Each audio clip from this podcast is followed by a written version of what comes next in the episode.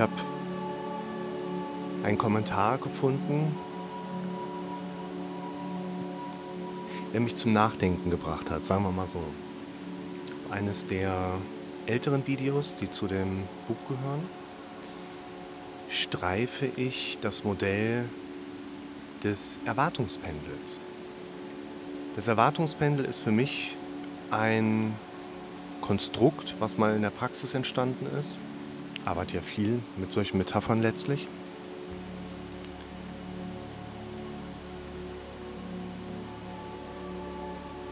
Was diesen Enttäuschungs-Erwartungskontext so ein Stück weit in Verbindung bringen soll. Ein, eine Erwartung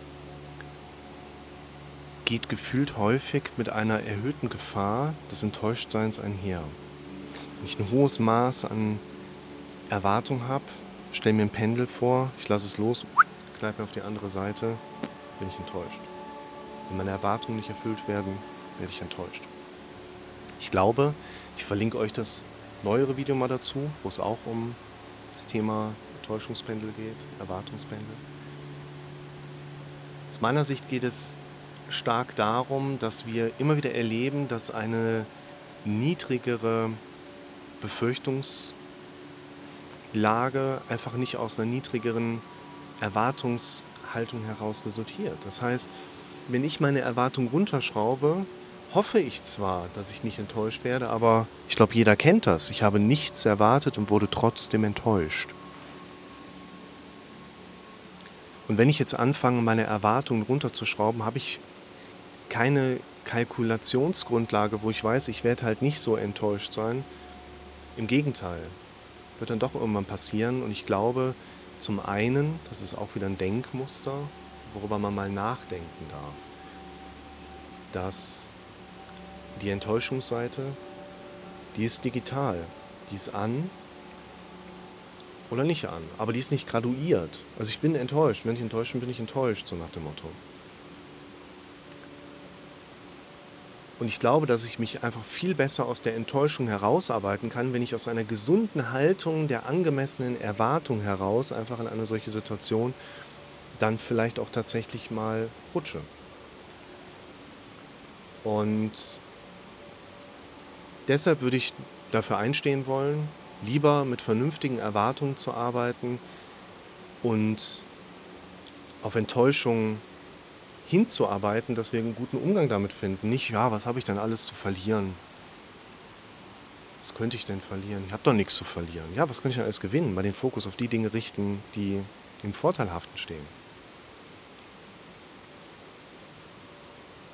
Und was ich in diesem Bild auch ergänze, ist, dass gerade die Differenzierung zwischen ich und jemand ein ganz wichtiger Punkt ist. Sobald du eine Erwartung an jemanden richtest, reicht ein einmaliges Feedback von ihm aus, die Sache ist vorbei. Sobald du eine Erwartung an jemanden richtest, eröffnest du automatisch das Modell auch des Scheiterns. Und das ist im Zweifel final.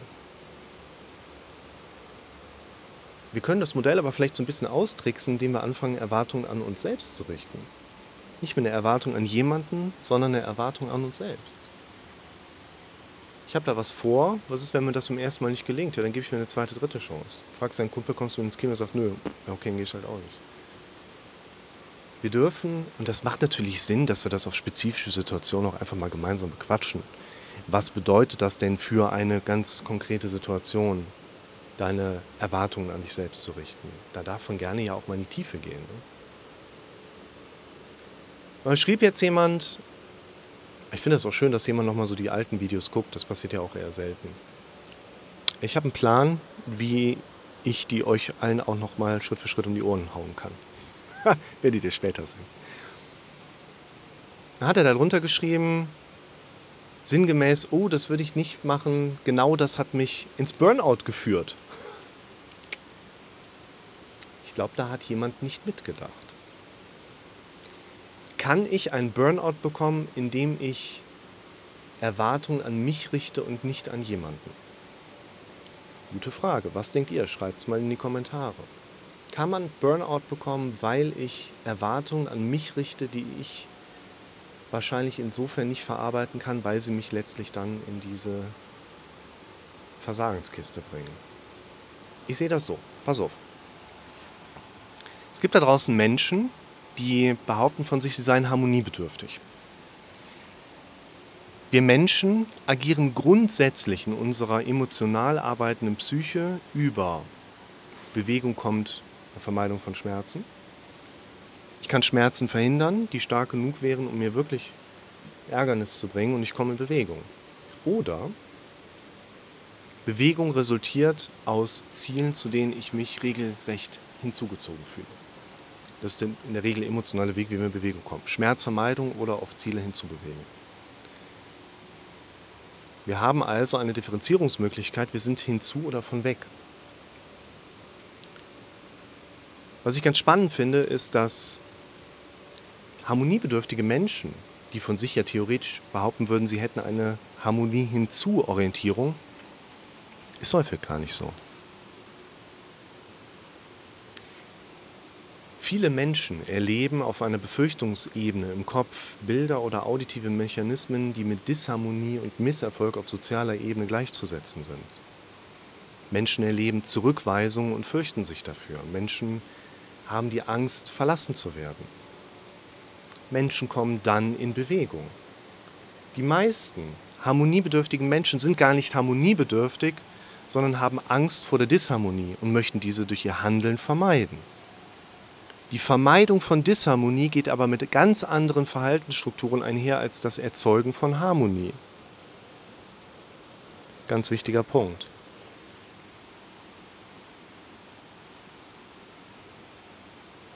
Und was ich ganz wichtig finde, wenn jemand anfängt, Erwartungen an sich selbst zu richten und er leidet dadurch ein Burnout, dann muss er gegen seine eigene persönliche Integrität die ganze Zeit gearbeitet haben. Burnout ist letzten Endes ein Zustand, wo ich einen Job mache, den ich nicht machen will.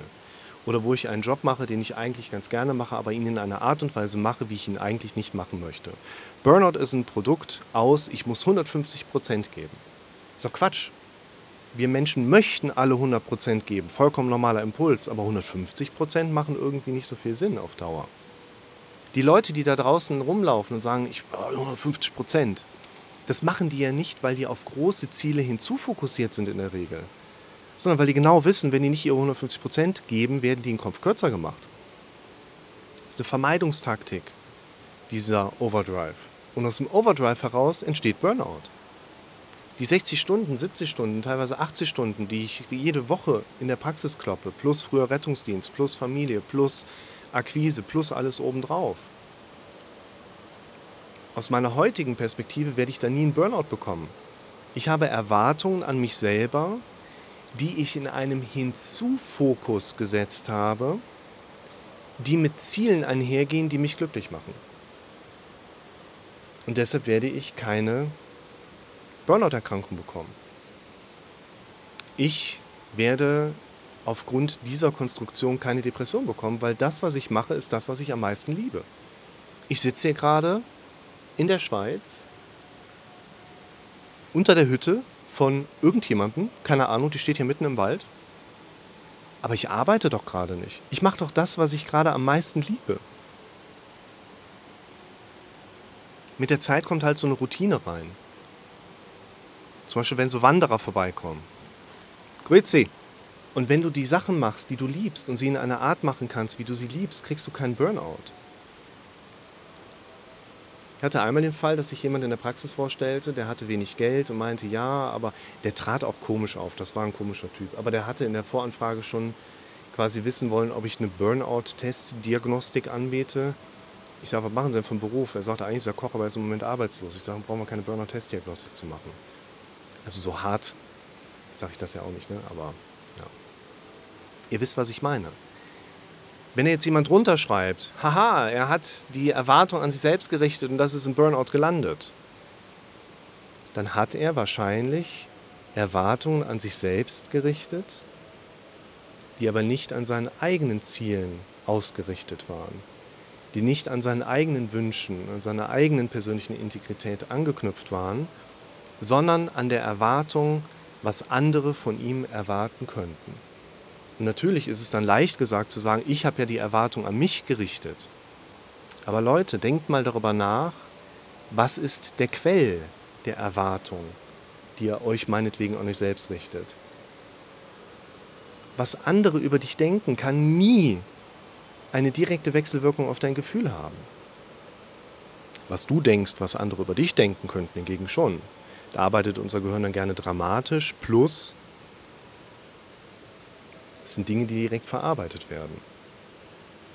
Was andere von dir erwarten, kann dich eigentlich nie direkt unter Druck setzen. Aber was du in deiner eigenen gedanklichen Verarbeitung erwartest, was jemand von dir erwarten könnte, das setzt dich unter Druck.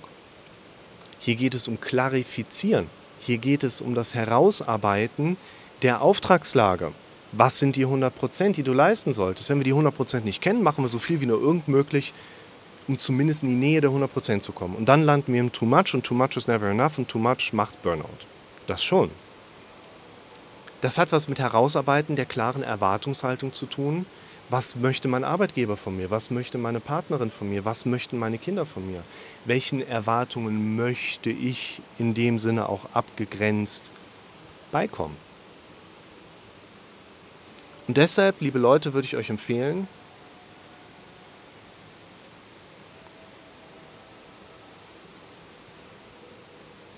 stellt Fragen, schreibt eure Gedanken auf, stellt Fragen hierzu. Macht euch nicht kürre, wenn ihr nicht direkt Antworten auf eure Fragen bekommt. Vor allen Dingen nicht von euch selbst. Macht euch da nicht kürre. Normalerweise ist es schon so, dass auf unsere eigenen Fragen automatisch Antworten kommen. Aber wenn das nicht passiert, dann habt ihr keine schlechte Antwortkompetenz, sondern ihr dürft vielleicht noch so ein bisschen an den Fragen feilen und Fragen verändern, sodass andere Antworten auch mehr automatisch kommen. Hier gilt wieder der Grundsatz, die Qualität eures Lebens korreliert mit der Qualität eurer Fragen.